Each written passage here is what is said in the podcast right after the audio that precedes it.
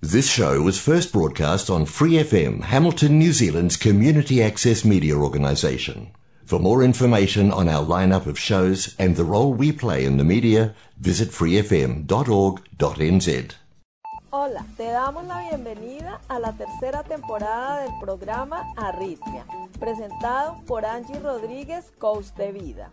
Queremos invitarte a soltar el corazón a Dios y permitir que Él sea el Señor de tu vida. ¿Con qué batallas respecto a tu relación con Dios?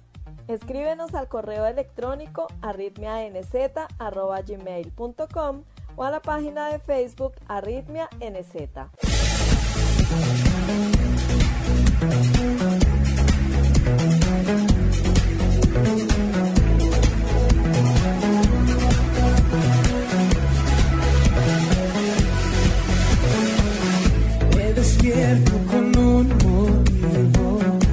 No viniste al mundo por casualidad.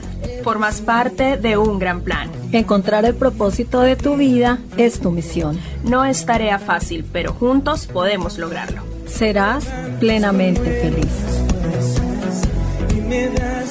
Arritmia, cuando todo pierde sentido.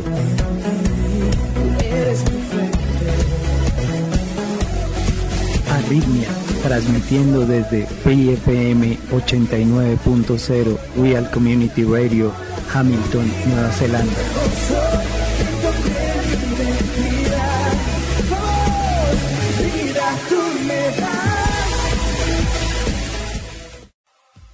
¿Cómo te sientes el día de hoy? Yo me siento agradecida y me quiero llevar certeza. Pedimos la bendición de Dios para iniciar con nuestro programa del día de hoy.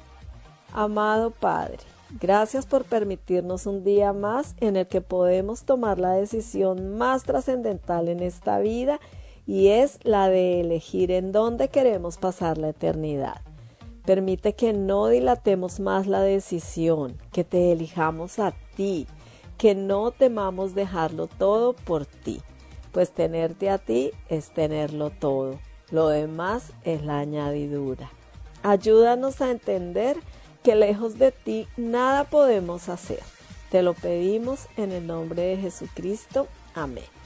El tema de hoy es Almas para la Eternidad. Tercera temporada. Arritmia. La religión es la búsqueda del hombre de Dios. Es querer encontrar un sentido a la vida, a la muerte. Es querer encontrar respuestas a preguntas trascendentales como quién soy, de dónde vengo, para dónde voy. El cristianismo es la búsqueda de Dios del hombre.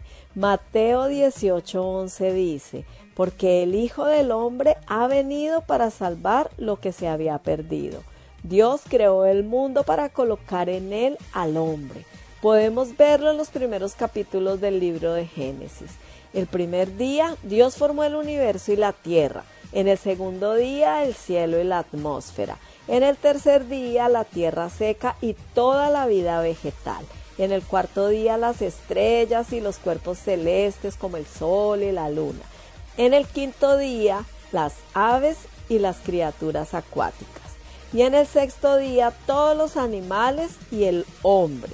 Y consideró Dios que su creación fue buena en gran manera. Vino la caída del hombre y el recurso de Dios para redimirla. La promesa de la salvación la dio Dios antes de que hubiera ocurrido la primera muerte física. Pondré enemistad entre tú y la mujer, y entre tu simiente y la de ella. Su simiente te aplastará la cabeza, pero tú le morderás el talón, dice Génesis 3:15. Esta fue la primera palabra de la gracia de Dios para con nosotros. En este pasaje se menciona por primera vez la venida del Mesías. Jesucristo vendría para aplastar a la serpiente, que es Satanás, pero no antes de ser herido él por Satanás en la cruz. En medio del pecado y de sus consecuencias, Dios siempre se revela como un Dios de amor, gracia y misericordia. Recordemos la diferencia entre gracia y misericordia. Gracia es darnos lo que no nos merecemos. Misericordia es no darnos lo que sí nos merecemos. Dios tenía un propósito al crearnos. Él quería que reflejáramos su propio carácter para que fuéramos como Él. Génesis 1.27 dice, y Dios creó al ser humano a su imagen, lo creó a imagen de Dios, hombre y mujer los creó. Y Génesis 5.1 dice, cuando Dios creó al ser humano, lo hizo a semejanza de Dios mismo. Dios desea relacionarse con nosotros, una relación de padre a hijo, eterna. Primera de Juan 3.1 dice, Miren con cuánto amor nos ama nuestro Padre que nos llama a sus hijos. Y eso es lo que somos.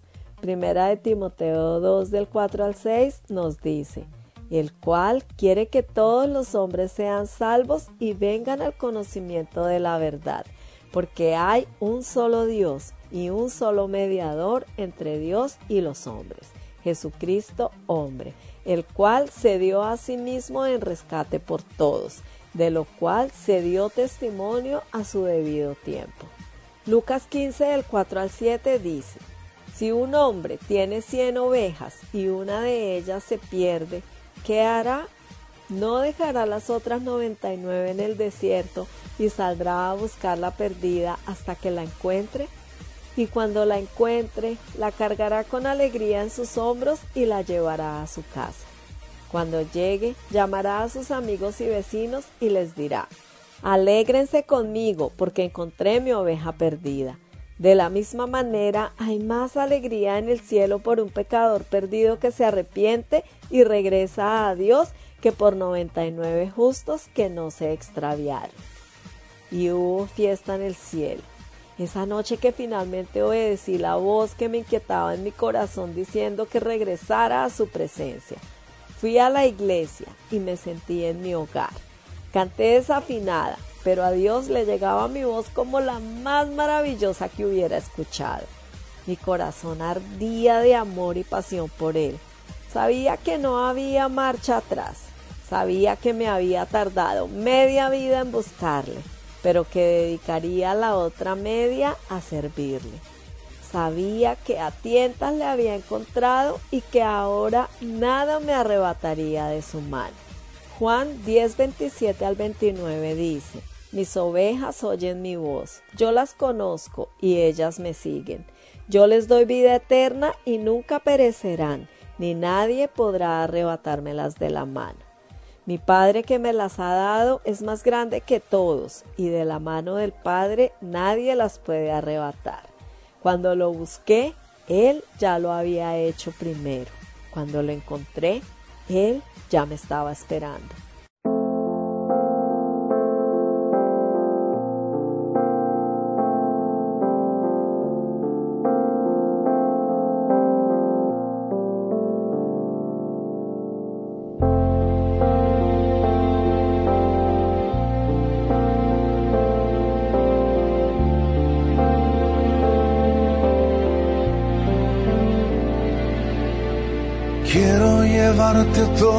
Lugar conmigo.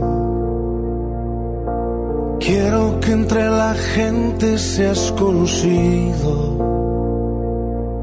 Yo de ti no me avergüenzo, eres mi Dios. Quiero llevar tu voz por todo camino y de tu amor hablar con desconocidos al lugar donde trabajo, a la escuela y donde viajo, te quiero llevar. Fuera del templo y la religión, por todo pueblo y toda región, entre las gentes que vagan hoy, sin rumbo fijo, sin dirección, entre las plazas de mi ciudad, en donde hay tanta necesidad todas partes te llevaré, pues no hay paredes que te puedan esconder.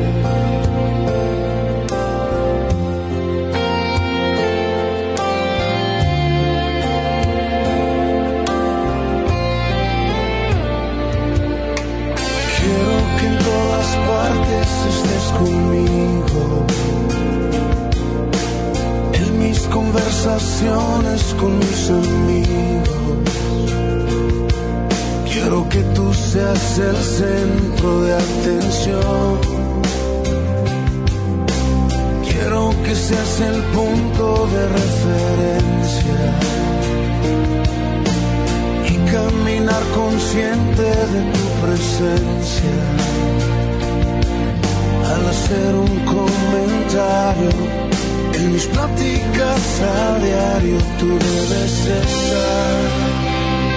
Fuera del templo y la religión, por todo pueblo y toda región, entre las gentes que vagan hoy, sin rumbo fijo, sin dirección, entre las plazas de mi ciudad, en donde hay tanta necesidad, por todas partes te llevaré, pues no hay paredes que te puedan esconder.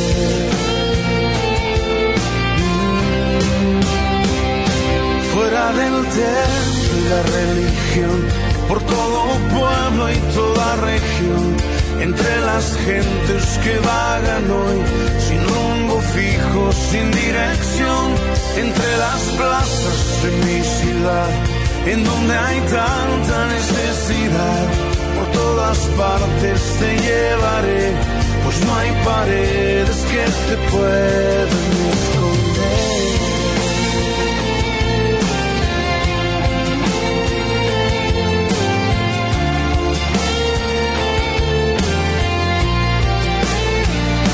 Mi amigo siempre tú serás, conmigo siempre tú estarás,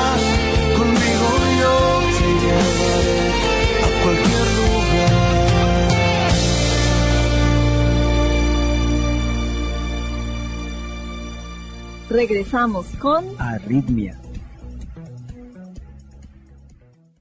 Hoy escucharemos el testimonio de Jesús Adrián Romero, cantante y compositor de música cristiana en el género de alabanza y adoración.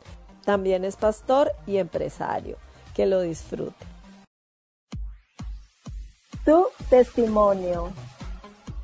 Queremos conocer un poquito más de, de tu vida. Tenés un libro nuevo del que vamos a hablar en un próximo bloque, pero eh, vamos al pasado. ¿Cómo fue tu conversión? ¿En, qué momento eh, conociste a Jesús? Mira, sucedió de una manera muy, muy interesante. Fue a los ah, 16 años. Mm, Mis hermanas me invitaron a una eh, cruzada de jóvenes que había en la ciudad y, y les dije que no, que no tenía mucho interés ah, en ir a este tipo de reuniones porque yo tenía una idea de lo que implicaba. Te. Sí, sí, cambiar mi vida, etcétera, ¿no? Pero me dijeron que iba a haber muchas muchachas en la reunión. Entonces me, me- me animé, fui a la reunión y la verdad es que eh, ya no me fijé tanto en las muchachas. Ah, había algo en los jóvenes que estaban en ese lugar. Eh, me di cuenta que tenían una razón para vivir, tenían un propósito para vivir. Yo era eh, estudiante en ese tiempo que lo único que hacía era divertirme con mis amigos, pero no tenía nada eh, eh, planeado para la vida. ¿no? Y esos muchachos tenían algo por lo cual vivir.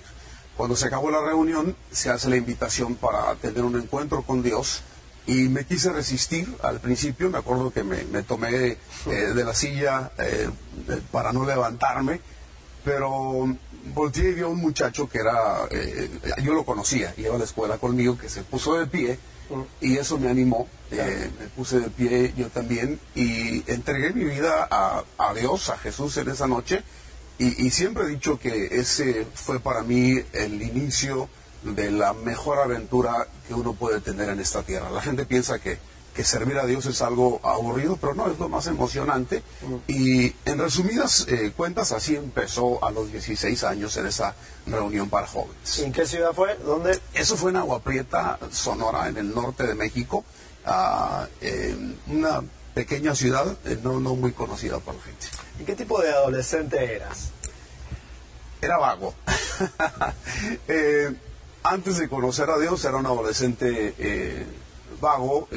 Creo que eh, no, fue, no fui adicto a ninguna sustancia, pero sí en la escuela empezamos a experimentar. ¿A te referís a que no te gustaba estudiar o trabajar o, o que no que te metías en muchos líos? Sabes que no, me, me gustaba la escuela, eh, no trabajaba en ese tiempo, pero Eh, más bien, eh, creo que el área de mi vida en la que no estaba muy bien es en las amistades que tenía, eh, lo que empezábamos a hacer, empezábamos a experimentar con drogas, por ejemplo, nada, nada grave, nada exagerado, pero definitivamente mi, mi camino, la, la dirección en la que yo iba caminando no, no era la mejor, ¿no? A eso me refiero cuando te digo que era que era, era vago. Sí. Bueno, eras un, un adolescente Sí, sí. normal, podemos decir, con tentaciones, con amistades peligrosas y todos los condimentos propios de la adolescencia.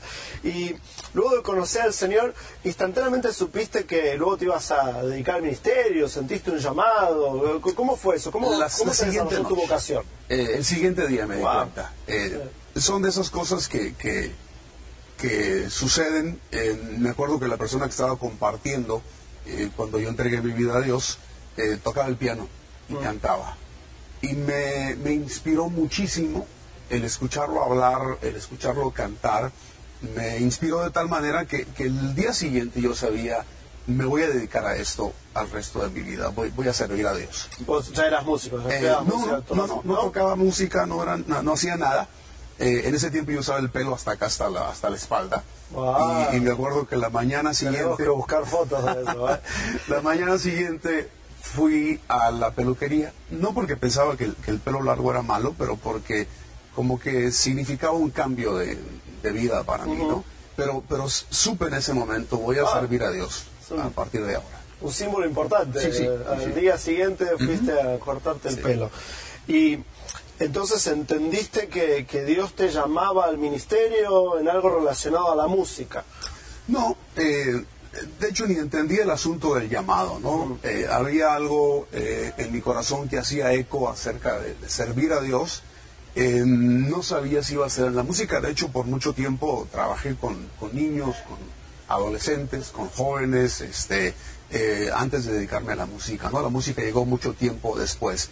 Era, era la inspiración de, de querer eh, servir, de querer hacer algo, de querer ayudar, lo que me, eh, me cautivó esa noche cuando tuve ese encuentro con Dios. Y aquí tengo este libro recién salido del horno llamado Besando mis rodillas, la belleza de una espiritualidad añeja y actual. Felicitaciones, Jesús Adrián, Gracias. por tu nuevo libro. ¿De qué se trata? ¿Por, por qué el título es la primera pregunta automática? Mira, creo que ah, a través del libro eh, uno de los argumentos que, manejo varias veces es que creo que los cristianos a veces somos los menos espirituales. Y esto puede sonar un poquito contradictorio, pero creo que es una realidad.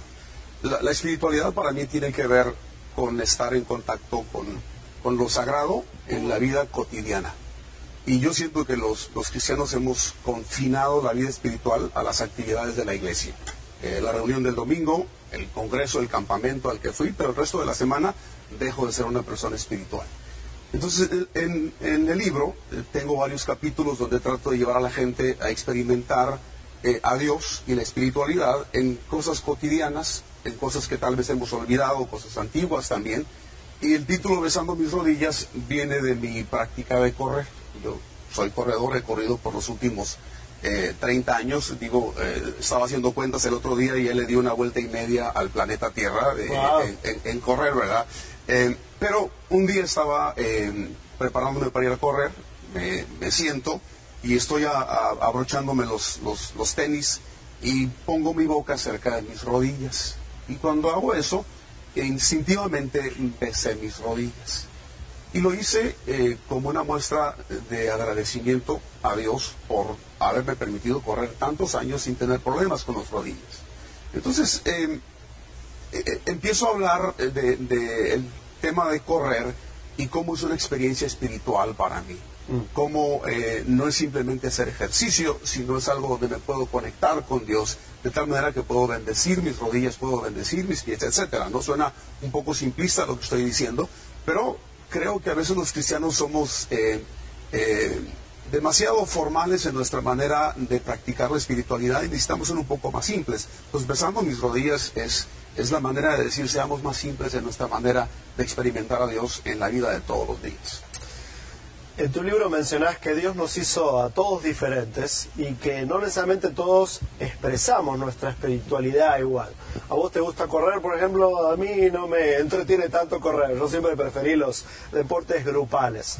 Eh, ¿qué, ¿Qué nos puedes decir de eso? ¿A qué te referís en el libro con que Dios nos hizo distintos y que todos debiéramos expresar nuestra espiritualidad de manera diferente? Pero yo siento que la iglesia se ha convertido en un ejército en el que todos piensan, hablan, actúan y se visten de la misma manera. Tú vas a una reunión cristiana y todos van a estar haciendo lo mismo. Todos van a danzar o todos van a levantar las manos o todos van a gritar, lo que sea, ¿no? Dependiendo de la práctica que, que la iglesia tenga. Y estoy seguro que dentro de ese grupo hay muchas personas que se sienten incómodas. Se sienten incómodas porque no es su temperamento. Si tú me preguntas si a mí me gusta danzar, te voy a decir que no me gusta danzar, no va con mi temperamento. Eh, pero hay otras cosas Yo que te yo decía que te gustaba la pandereta, y- no, no, no es lo tuyo eso. No, no, nunca ha sido. Pero la iglesia como que ha tratado de encajonar a todos en el temperamento eh, festivo, en el temperamento de, de celebrar.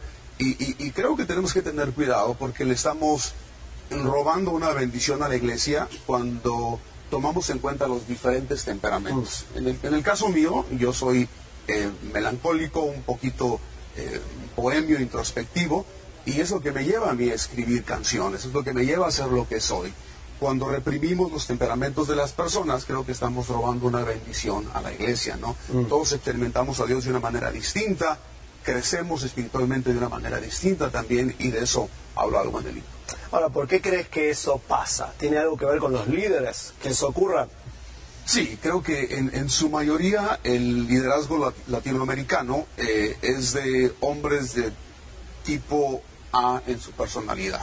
Eh, muy llenos de fuego y de pasión en su manera de compartir, que es muy bueno, esto es necesario. O sea, las iglesias no tendrían visión si no tuviéramos este tipo de líderes, ¿no? Pero cuando hay un liderazgo de esta manera, se trata de involucrar a toda la gente y que todos actúen de la misma manera. Igual que su líder, que Igual su que su líder. Y no debe ser así. Eh, yo no espero el mismo crecimiento eh, de la gente en la iglesia. No espero que todos reaccionen de la misma manera en mis conciertos. Estoy consciente de que algunos serán festivos y otros serán tranquilos. Unos van a meditar, unos van a ser más introspectivos. Tenemos que aceptar esa variedad eh, de temperamentos en la iglesia y tendremos una iglesia mucho más sana, creo yo.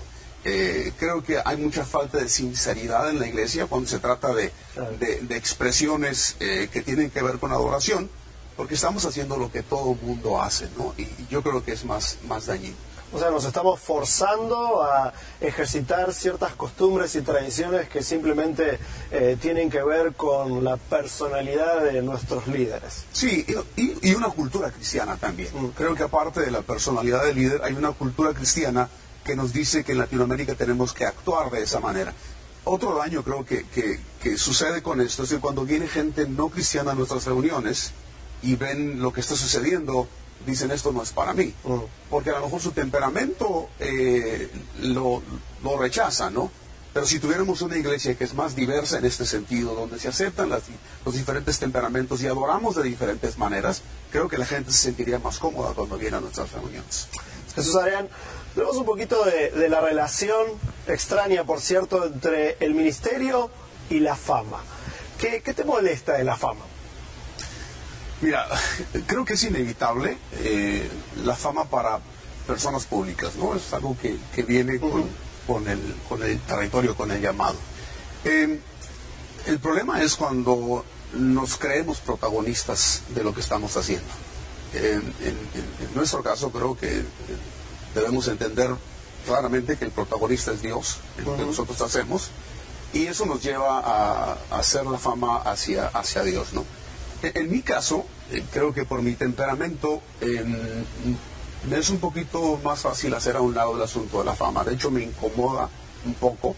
Cuando se acaban los conciertos siempre salgo huyendo por la puerta de atrás y me voy al hotel.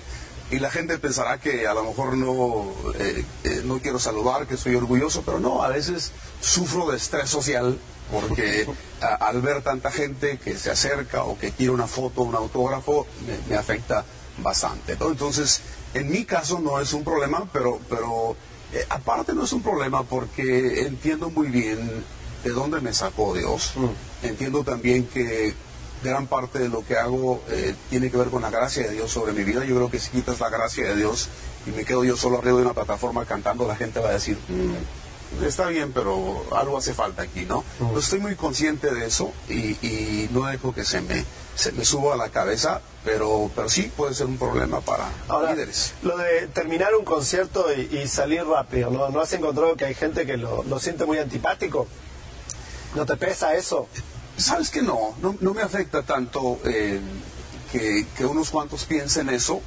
Prefiero tener paz conmigo mismo. Mm. Aparte, ha habido ocasiones en las que me he quedado a, saludar o que me he quedado a firmar autógrafos, pero, pero se vuelve casi imposible ya hacerlo. O sea, cuando es muchísima gente, um, ha habido accidentes. Eh, entiendo de una mujer que perdió su bebé en un concierto, estaba embarazada, la empujaron. Entonces, son cosas eh, que pueden ser peligrosas y por cuestión también de, seguridad me voy. Pero la razón principal es que batallo yo un poco con eso de la, de la fama. A nivel personal, si la gente se me acerca y me pide un autógrafo, lo hago muy bien. Pero entre mucha gente la multitud me, cuesta, sí, sí. Me cuesta. ¿Y cómo lo vive tu familia esto? ¿Tu familia, tus hijos, tu esposa reconocen tu fama? ¿Cómo, lo viven ellos? no, para ellos no soy famoso. Bueno, pero Ah, yo siempre he dicho que, que, cuando Dios te hace un llamado como el que me hizo a mí, el que te hizo a ti también, llama a toda la familia. Dios pone una gracia especial sobre la esposa y sobre los hijos, ¿no? Porque hubo años en los que yo estuve fuera de mi casa más de 200 días, hoy viajo menos, pero hubo años en los que viajé más de 200 días, imagínate, más de la mitad del año fuera de casa. Pero hay una gracia que Dios puso sobre mi esposa, sobre mis hijos. Ella siempre eh, eh, cuando ellos estaban pequeños, oraban por mí, eh, donde me encontrara, tenía un, libro de, mapas donde decía, esta semana papá está en Argentina, y Argentina, la capital es Buenos Aires, y, hay tantos, tantos habitantes, y vamos a orar por tu papá porque él va a estar allá compartiendo en ese lugar. Entonces mis hijos crecieron entendiendo perfectamente lo que yo hacía, nunca he escuchado lo que tradicionalmente se dice de muchos hijos, ¿no? Es que la, mi papá no estuvo presente, me afectó muchísimo, porque creo que el llamado se hace en familia, ¿no? Y mi esposa eh, ha tenido un papel importantísimo en esto de que mis hijos crezcan sanos a pesar de que he viajado tanto. A propósito, quizás no todos saben, ¿cómo está conformada tu familia? Bueno, eh, tengo una esposa eh, y tengo tres hijos. es un buen comienzo.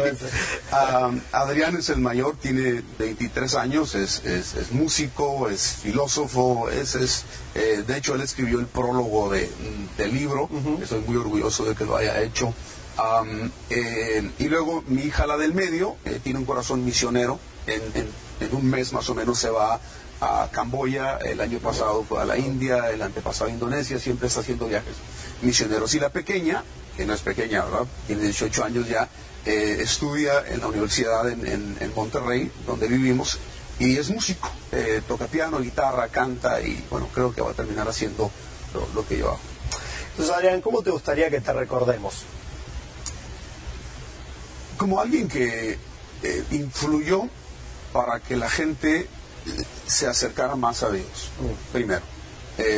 segundo, como alguien que fue parte de, una reforma, de un cambio en la iglesia. Y creo que estoy entrando en esa etapa de, mi vida en la que me voy a estar concentrando mucho más en esto. Creo que hay una necesidad enorme en la iglesia en Latinoamérica de, una reforma, de un cambio, ¿no? Y me gustaría eh, que los últimos años de mi vida eh, enfocarlos en eso y que se me recordara de, esa manera. Jesús Adrián Romero, qué gusto Jesús Adrián por habernos acompañado, gracias, por tu paciencia, gracias por tu ministerio y lo que estás haciendo. Gracias por la invitación. La verdad es que deseamos que el Señor te siga bendiciendo, bendiga a tu familia y siga extendiendo tus posibilidades de ministrar a muchas personas para acercarse más a Dios. Esto es Arritmia Queridos amigos y amigas, muchas gracias por acompañarnos una vez más. Les recuerdo que estamos incluyendo el programa Momento Decisivo del pastor David Jeremiah a continuación. No se lo pierdan.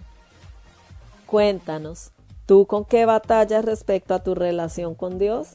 Puedes escribirnos a la página de Facebook NZ o al correo electrónico arritmianz.gmail.com. Nos veremos con el favor de Dios la próxima semana. Bendiciones.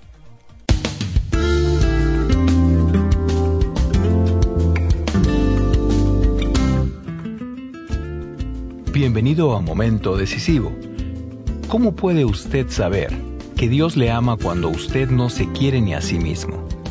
Responderemos a eso y más en la versión de hoy de Momento Decisivo.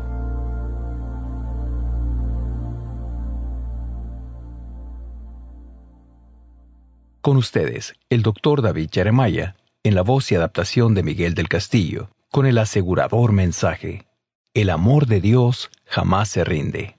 Este es uno de mis capítulos favoritos en el libro. Dios le ama, siempre le ha amado y siempre le amará. Qué gran descubrimiento saber que uno de los grandes capítulos de amor en la Biblia está en el libro de Oseas.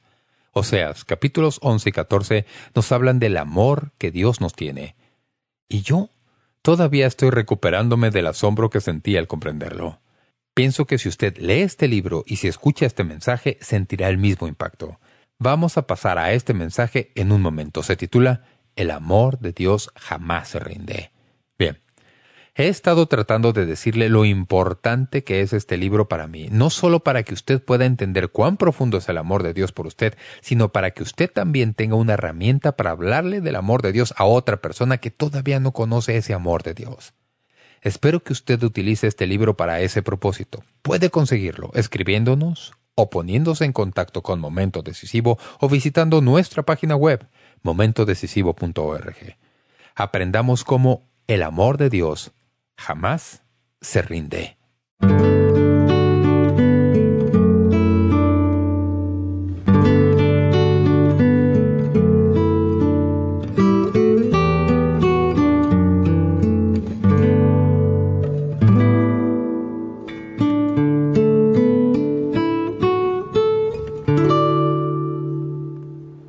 Para este mensaje voy a referirme a un relato del Antiguo Testamento, que consta en un libro que no se usa mucho.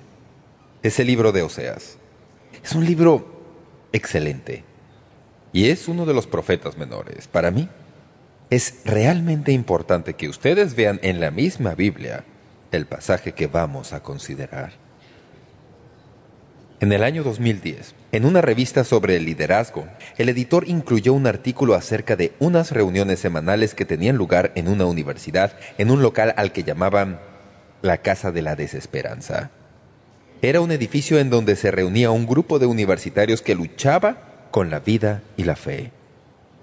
En el plantel se conocía que estos estudiantes amortiguaban su dolor con licor, drogas, relaciones sexuales y conversaciones crudas.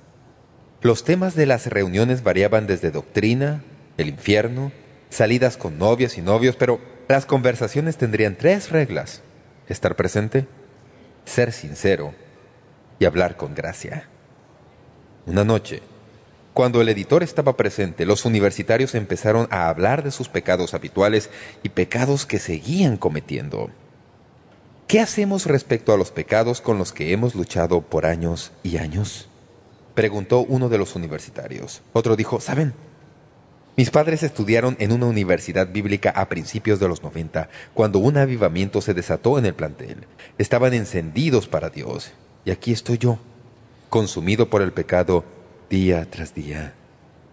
No me siento como si yo debiera estar aquí y sé que no soy lo que Dios quiere que sea. A menudo con lágrimas. Otros universitarios contaban experiencias similares en cuanto a cómo creían que Dios estaba totalmente desilusionado con ellos y que probablemente ya no los amara. Después de escuchar sus experiencias, el editor preguntó, ¿cuántos se criaron en un hogar cristiano? Todos ellos levantaron la mano. Luego dijo, ¿cuántos crecieron en una iglesia que estaba centrada en la Biblia? De nuevo, todos levantaron la mano. Eso es increíble, dijo. Todos ustedes han pasado 18 o 20 años en la iglesia. Se les ha enseñado la Biblia desde que aprendieron a gatear, pero ninguno de ustedes puede dar la respuesta correcta. Nadie ha dicho que en medio de su pecado, Dios todavía los ama. El escritor concluye, No culpé a los universitarios por su fracaso. En algún momento, en su formación espiritual, se les enseñó, bien sea explícita o implícitamente, que lo que más le importaba a Dios no es el amor de Dios por ellos, sino lo que de alguna manera ellos podían hacer por Él. Y esa noche, finalmente comprendí por qué llamaban a esa casa la casa de la desesperanza. El título de esta serie de mensajes es simplemente Dios le ama, siempre le ha amado y siempre le amará. Difícilmente alguien discutiría eso, pero estoy convencido, por experiencia, que una de las mayores estrategias de Satanás es mentir a los creyentes en cuanto a las limitaciones del amor de Dios. Quiero decir, Satanás sabe que somos seres humanos caídos y que nos vemos tentados a amarnos unos a otros con limitaciones. Él sabe que con un pequeño acicate de parte suya, pensaremos de Dios de la manera en que pensamos de nosotros mismos. Así, en lugar de contar en el amor de Dios que nunca se da por vencido, nos empantanamos en la vergüenza por nuestro pecado. Y todo el tiempo en que no nos sentimos amados, Dios nos está enviando su amor y nosotros simplemente no somos capaces de recibirlo. Desde que empezamos esta serie, he recibido correos electrónicos de personas que me cuentan cuánto luchan por creer de corazón que Dios en realidad les ama. Uno se sorprendería al ver quiénes son estas personas, pero, como ven, como ya hemos descubierto, es mucho más fácil tener el concepto teológico correcto en cuanto al amor que captarlo de manera correcta en la experiencia y emoción. Al observar esto, me parece que hay dos ocasiones cuando nosotros, como creyentes, somos más proclives a dudar del amor de Dios. Primero, cuando nos suceden cosas malas que no esperábamos y segundo, cuando nosotros mismos hacemos cosas malas. Estas Dos ocasiones se presentan debido a nuestra percepción errónea de quién es Dios. Por un lado, si sentimos que no se nos ama debido a que nos suceden cosas malas, a menudo decimos, ¿por qué a mí? ¿Por qué ahora? ¿Por qué esto? No entendemos que la Biblia en ningún momento, y tampoco Dios jamás, nos garantiza que el mal no nos tocará. Vivimos en un mundo malo. La gente solía preguntarme, ¿Cómo así usted contrajo cáncer? Usted es pastor. Yo les decía, el cáncer es una condición humana. Le puede suceder a cualquiera y nadie está exento. Así que cuando nos suceden cosas malas, no debemos responder diciendo, Dios ya no me ama. No tiene nada que ver con eso. Vivimos en un mundo que está lleno del mal y eso nos toca a todos de una manera u otra. Dios no nos dice que el mal jamás nos tocará. Lo que dice es que Él estará ahí para ayudarnos a superarlo y ser victoriosos en medio de todo eso. Y cuando la gente dice, no siento que Dios me siga amando porque he hecho tantas cosas malas, se olvidan de lo que ya hemos mencionado en otras ocasiones, y es que Dios no nos ama debido a lo que haya en nosotros. Dios no nos ama debido a lo que hacemos o no hacemos. Dios nos ama porque Él es amor, y es su naturaleza amarnos, no puede evitarlo. Segunda Timoteo 2.13 dice, si fuéramos infieles, Él permanece fiel, Él no puede negarse a sí mismo. En otras palabras, Dios no puede dejar de amarnos, porque si lo hiciera, dejaría de ser quien es Él. ¿Quién es Dios? Dios es amor. Y si usted realmente capta este concepto y empieza a leer la Biblia con las lentes del amor de Dios, hallará que desde el principio del Antiguo Testamento hasta el mismo final de la Biblia, relato tras relato, es una ilustración del amor indeclinable de Dios. Por ejemplo, Dios no dejó de amar a Adán y a Eva después de que ellos quebrantaron la única restricción en el huerto del Edén. Dios los castigó por lo que hicieron, pero no dejó de amarlos. Dios no dejó de amar a Noé cuando después de haberlo preservado a él y a su familia en el arca, Noé se emborrachó y sus hijos descubrieron que estaba desnudo. Dios no dejó de amar a Noé. Noé fue castigado por lo que hizo, pero Dios continuó amándolo.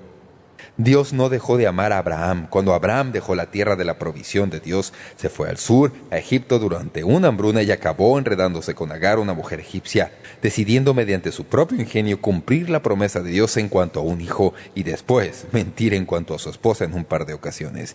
Dios nunca dejó de amar a Abraham cuando Abraham le falló. Dios no dejó de amar a Moisés Moisés cometió un homicidio, golpeó la roca de la provisión e hizo un innecesario censo del pueblo. Dios no le permitió entrar en la tierra prometida, pero ¿saben? Dios continuó amando a Moisés.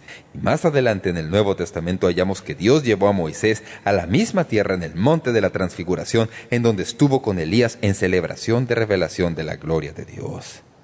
Dios no dejó de amar a David, aunque David cometió adulterio con Betsabé, hiciera matar a su esposo Urias e hiciera muchas cosas que no debía haber hecho, incluyendo tomar el censo de su ejército, Dios siguió amando a David, aunque David fue infiel a Dios. Dios no dejó de amar a Jonás cuando le dijo que fuera a Nínive a predicar el mensaje de Dios, por si acaso no recuerdan esa experiencia.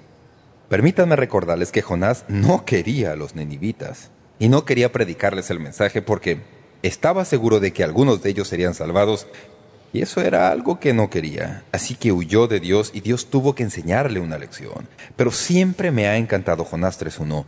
Vino palabra de Jehová por segunda vez a Jonás. Dios amó tanto a Jonás que le permitió ser el predicador en el más grande despertamiento que jamás ha tenido lugar en el planeta Tierra. ¿Y qué tal en cuanto a Pedro? La más conocida ilustración del Nuevo Testamento del amor indeclinable de Dios. Tres veces Pedro negó al Señor, pero Dios no dejó de amar a Pedro. Es más, si uno sigue leyendo el libro de Juan y llega al final del mismo, descubre que el Dios Todopoderoso volvió a comisionar a Pedro tres veces una por cada una de sus negaciones. Así que quiero decirle que todos hacemos cosas que no deberíamos hacer. Y con esto no estoy queriendo restarle importancia a esas cosas y decir con suavidad, no importa lo que hagamos. Ese no es el propósito de este mensaje. En realidad importa lo que hacemos. Y cuando violamos la santidad de Dios, por lo general pagamos una pena. Pero eso es diferente de que Dios deje de amarnos. ¿Cuántos saben que como padre o madre, cuando uno tiene que disciplinar a uno de los hijos, ese puede ser el momento en que más lo ama. A ellos no les gusta eso, y no lo creen, pero es verdad. No disciplinar a los hijos es no amarlos, y si Dios no nos disciplina cuando hacemos cosas equivocadas, no sería amor de su parte.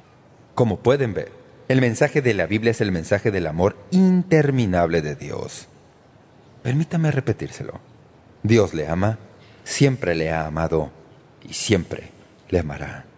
Uno de los más grandes relatos al respecto se halla en ese breve libro que les pedí que buscaran en la Biblia, el libro de Oseas. Es un lugar improbable para hallar una historia de amor, pero puede ser la más grande historia de amor del Antiguo Testamento. Permítame hablarle de este libro. Oseas era un profeta. Eso quiere decir para nosotros, en nuestra cultura, que Oseas era un predicador. Fue un predicador que fue llamado a predicar a las diez tribus del norte, Israel, a las cuales a veces en la Biblia se les menciona como Efraín. Fue llamado a predicar a este pueblo en un momento muy especial y singular. Fue justo antes de que fueran llevados cautivos por los asirios, en el año 722 a.C., y era un tiempo de increíble prosperidad en Israel y también un tiempo de increíble perversidad. Es difícil imaginarse cómo un pueblo como Israel, al que Dios había amado tanto, pudiera haber descendido a las profundidades de la degradación que existía en ellos durante este tiempo en particular. Como alguien dijo, el pueblo de Israel quebrantaba todos los días todo mandamiento de Dios. Había falsedad y adulterio, derramamiento de sangre y engaño y excesos y lujo y robo y opresión abiertos y falsos tratos, y los mismos sacerdotes encabezaban la corrupción.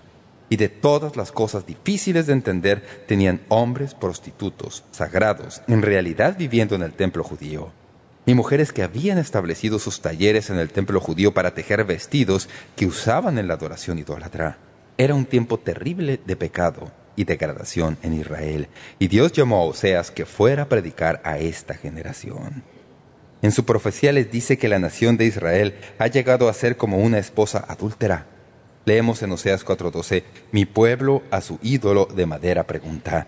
Y el leño le responde, porque espíritu de fornicaciones lo hizo errar y dejaron a su Dios para fornicar. La Biblia dice que Israel se había vuelto una esposa infiel, como una mujer adúltera. Dios le había amado fielmente y había hecho un pacto con ellos, y ellos se habían alejado de ese pacto y lo habían quebrantado con su conducta perversa. Nosotros sabemos lo que es eso en nuestro mundo actual y debemos hablar de esto porque este pasaje, en esta narración, hay una interacción entre el amor de Dios por Israel y el amor de un hombre por su esposa. En el matrimonio, hay algo más doloroso para un cónyuge que la infidelidad. Cuando las parejas se casan, se presentan ante Dios y ante testigos y prometen ser fieles y leales el uno al otro. Y cuando alguien dice, lo prometo, y luego viola su promesa, los resultados para el cónyuge violado es una de las heridas más profundas que el ser humano puede sentir. Lo sé porque he hablado con tantas personas que han recibido heridas de esta manera. Y lo que voy a decirles en este mensaje no tiene el propósito de hacerle doler más, sino ayudarle a entender lo que tiene lugar en este libro de la Biblia. Elizabeth Edwards era esposa de un político que se postuló como candidato a la presidencia de la República. En plena campaña electoral, se descubrió que el político había tenido un enredo y que tenía un hijo con otra mujer. Ahí terminaron sus aspiraciones. La esposa escribió un libro y ahí dice lo siguiente, después de que lloré y grité, me fui al baño y vomité. Al día siguiente él y yo hablamos. Él no trató de taparlo, pero resultó que tampoco se abrió. Sentí como que si me quitaran el suelo en que estaba parada. Pasé muchos meses aprendiendo a vivir con una sola incidencia de infidelidad. Quisiera decir que una sola incidencia es fácil de superar, pero no lo es. Yo soy lo que soy. Soy imperfecta en un millón de maneras, pero siempre pensé que era la clase de mujer, la clase de esposa a quien un esposo sería fiel. Había pedido fidelidad, la había suplicado. En realidad, cuando nos casamos, nunca necesité flores o joyas, no me importaban vacaciones o un coche último modelo, pero le dije a mi esposo, necesito que me seas fiel. Déjame si tienes que hacerlo, pero debes serme fiel si estás conmigo. Otro autor resumió nuestro actual desdén por el amor leal en un poema al que tituló La Declaración de Propósito. Él dice, ella dijo que me amaría por la eternidad, pero se las arregló para reducirla a ocho meses por buena conducta. Ella dijo que nos conveníamos uno para el otro como la mano al guante, y luego vino el tiempo caliente, cuando tales accesorios no se necesitan. Ella dijo que el futuro era nuestro, pero la casa estaba a su nombre. Ella dijo que yo era el único que la entendía por completo y luego me dejó y dijo que yo no la entendería por completo. Después de citar algunos comentarios en cuanto al amor, este escritor menciona las trágicas consecuencias que atravesamos hoy en las familias y entonces añade este pensamiento. Escuchen, quiero sugerir que esto también está teniendo un efecto más bien serio en la vida espiritual de la sociedad occidental, porque una sociedad que ya no entiende o cree en el amor, a mi modo de ver, va a tener dificultades para entender o creer en Dios, o por lo menos en el Dios de la Biblia. ¿No es interesante cómo nuestras experiencias humanas a veces nos impiden las experiencias espirituales que necesitamos en nuestras vidas? Como ven, amigos y amigas, la lealtad es la piedra angular en todas las relaciones personales, puesto que se halla en la esencia de la idea bíblica de un pacto, no importa si el pacto es entre Dios y el ser humano o entre hombres y hombre. La lealtad es el cimiento indispensable en una relación personal. Dios hizo un pacto con Israel. De eso es de lo que trata este libro de la Biblia. El pacto de Dios era como un matrimonio. Dios desposó a Israel y en tres ocasiones diferentes intercambiaron votos. En el monte Sinaí, según Éxodo 24, cuando entraron a la tierra prometida, según Josué 8, 30, 35. Y luego cuando se establecieron en la tierra prometida se dijeron, lo prometo, como leemos en Josué 24, 1 al 28. Lea todos estos comentarios en la Biblia. En realidad es asombroso porque Moisés lee toda la ley y el pueblo dice, todo lo que has dicho lo haremos. Pero ahora eso se ha desbaratado. Han pasado 600 años desde que Dios desposó a Israel y con los años la deslealtad continuó creciendo hasta que finalmente durante la predicación de Oseas alcanzó el punto culminante. Aquí, en el libro de Oseas, Dios comisiona a su profeta para que le muestre a Israel que la nación ha sido consistentemente desleal a él, aunque él había sido fiel para ellos. Pero este es el punto que no debe perderse. Dios primordialmente quería que Oseas le dijera a Israel, sin que importe lo que hayas hecho, sin que importe cuánto has caído, sin que importe lo que has hecho para hacerme desleal, quiero que sepas algo muy importante, nunca voy a dejar de amarte. Así que Dios decidió enviar este mensaje a Israel de una manera muy singular y extraña. Lo que voy a decirles es casi como si uno quisiera, ay, casi ni puedo creer que esto está en la Biblia. Porque en el mismo primer capítulo de Oseas, versículo 2, leemos estas palabras. El principio de la palabra de Jehová por medio de Oseas. Dijo Jehová a Oseas, Ve, tómate a una mujer fornicaria e hijos de fornicación, porque la tierra fornica apartándose de Jehová. Dios le dijo a su profeta que fuera y se casara con una mujer que sería desleal e inmoral y que llegaría a ser literalmente una prostituta. Dios le dijo que se casara con esta mujer, que se llamaba Gomer. Un comentarista dice, Dios le dijo a Oseas, quiero que ames a tu esposa. Con extraordinario énfasis lo repite, ámala, aunque es adúltera. Ámala, como el Señor ama a los israelitas aun cuando ellos también cometen adulterio con su devoción a los ídolos. Así que el corazón partido y el trauma de este matrimonio torturante llega a ser una especie de profecía dramatizada de parte de Oseas. Así que en este libro del profeta tenemos todo lo que tiene lugar entre Dios e Israel y al mismo tiempo lo que sucede entre Oseas y su esposa infiel. La experiencia con la esposa infiel es un cuadro de cómo son las cosas para Dios cuando su pueblo le es infiel. En obediencia a Dios, Oseas toma a la prostituta Gomer como esposa. Gomer no renunció a su vida anterior cuando Oseas se casó con ella. De hecho, si pasan al capítulo 3 de la profecía de Oseas, descubrirán que Oseas tiene que pagarle a uno de los clientes de Gomer para rescatarla de los servicios sexuales. Aunque Israel no respondió al mensaje de Oseas, Dios tuvo que permitir que las maldiciones del pacto se cumplieran, según leemos en Jeremías 3.8. Dios quería que Oseas le dijera a su pueblo, aunque cueste creerlo, no me he dado por vencido en cuanto a ti, no he terminado contigo. De hecho, dijo, después de que hayas atravesado algunas de las cosas que resultan de tu pecado, va a haber un día en el futuro cuando volveremos a estar juntos. Escuchen las palabras de Oseas 2, 16 al 20. En aquel tiempo, dice Jehová, me llamarás Ishi, que quiere decir mi marido. En aquel tiempo te desposaré conmigo para siempre te desposaré conmigo en justicia, juicio, benignidad y misericordia, y te desposaré conmigo en fidelidad, y conocerás a Jehová. ¿Qué clase de amor soporta la infidelidad de un socio en el pacto y sigue siendo leal para siempre? El amor de Dios. Eso es lo que es.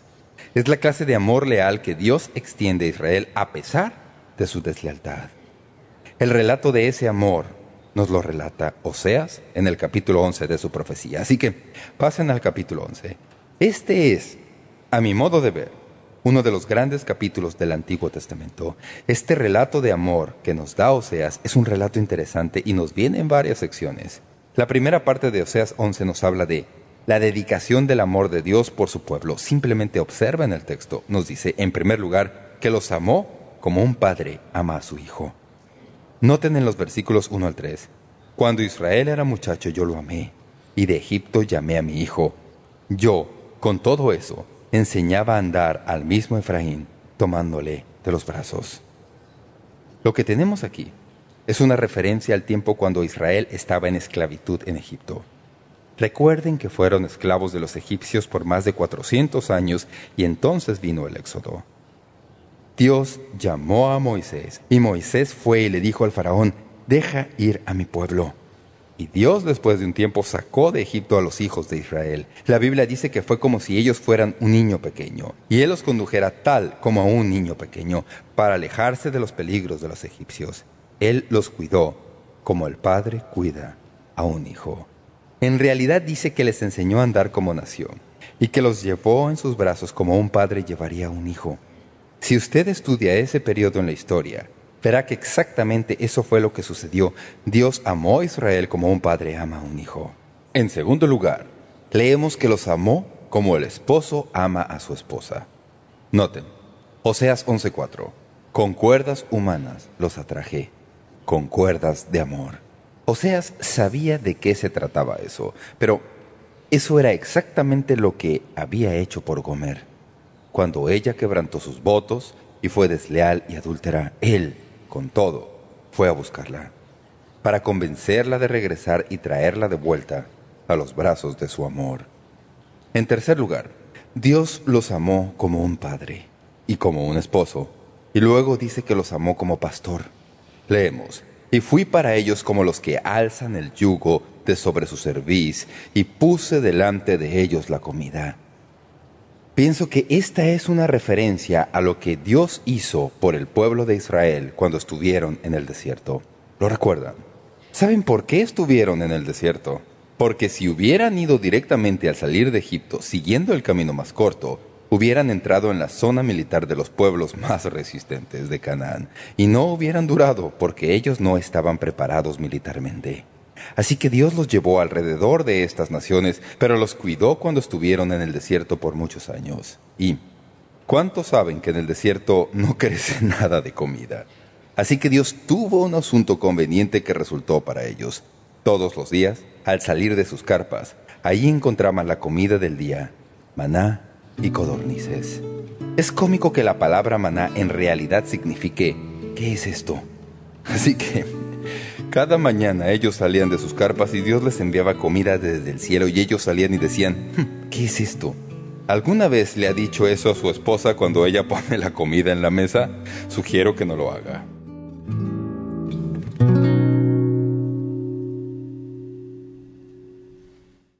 Y esa es la clase de amor que usted ha puesto a nuestra disposición. Dios nos ama, siempre nos ha amado y siempre nos amará. Eso quiere decir que el amor de Dios jamás rinde. ¡Qué gran ilustración del libro de Oseas! Por cierto, durante este mes, mientras enseñamos sobre el tema del amor de Dios, queremos que sepa que hay un juego especial de discos compactos sobre este tema de que Dios le ama, que puede ordenarlo de momento decisivo, así como también la guía de estudio. Visite nuestra página web momentodecisivo.org para saber más detalles en cuanto a cómo ordenar estos recursos. Volveremos mañana para concluir el mensaje. El amor de Dios jamás se rinde, a esta misma hora y por esta misma estación. Espero que nos acompañe. Les habló David Jeremiah. Gracias por escucharnos.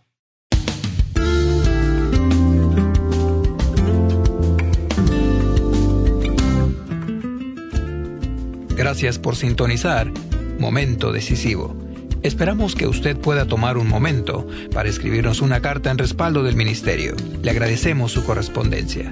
Y cuando nos escriba o nos envíe un correo electrónico, sírvase a anotar claramente su nombre y dirección completa y el nombre de la emisora en que escucha este programa. El mensaje que usted escuchó hoy es una porción del mensaje completo disponible en disco compacto titulado El amor de Dios jamás se rinde. Si desea solicitar una copia de este mensaje, puede hacerlo visitando nuestro sitio web www.momentodecisivo.org o escríbanos a la dirección que le damos enseguida. Este mensaje corresponde a la serie completa de enseñanzas titulada Dios le ama, siempre le ha amado y siempre lo amará, en 10 discos compactos. Para más información sobre cómo conseguir estos mensajes que ofrecemos, puede visitar nuestro sitio web www.momentodecisivo.org o escríbanos a Momento Decisivo, P.O. Box 3804, San Diego, California 92163, Estados Unidos de América. Sintonícenos nuevamente mañana para estudiar juntos la palabra de Dios aquí en Momento Decisivo con el doctor David Jeremiah. También puede escuchar Momento Decisivo cuando guste en nuestra página web, ubicada en momentodecisivo.org. Thanks for listening to this Free FM podcast. If you want to hear more content like this, you can support Free FM via Patreon. Head to patreon.com slash freefm89 to find out more.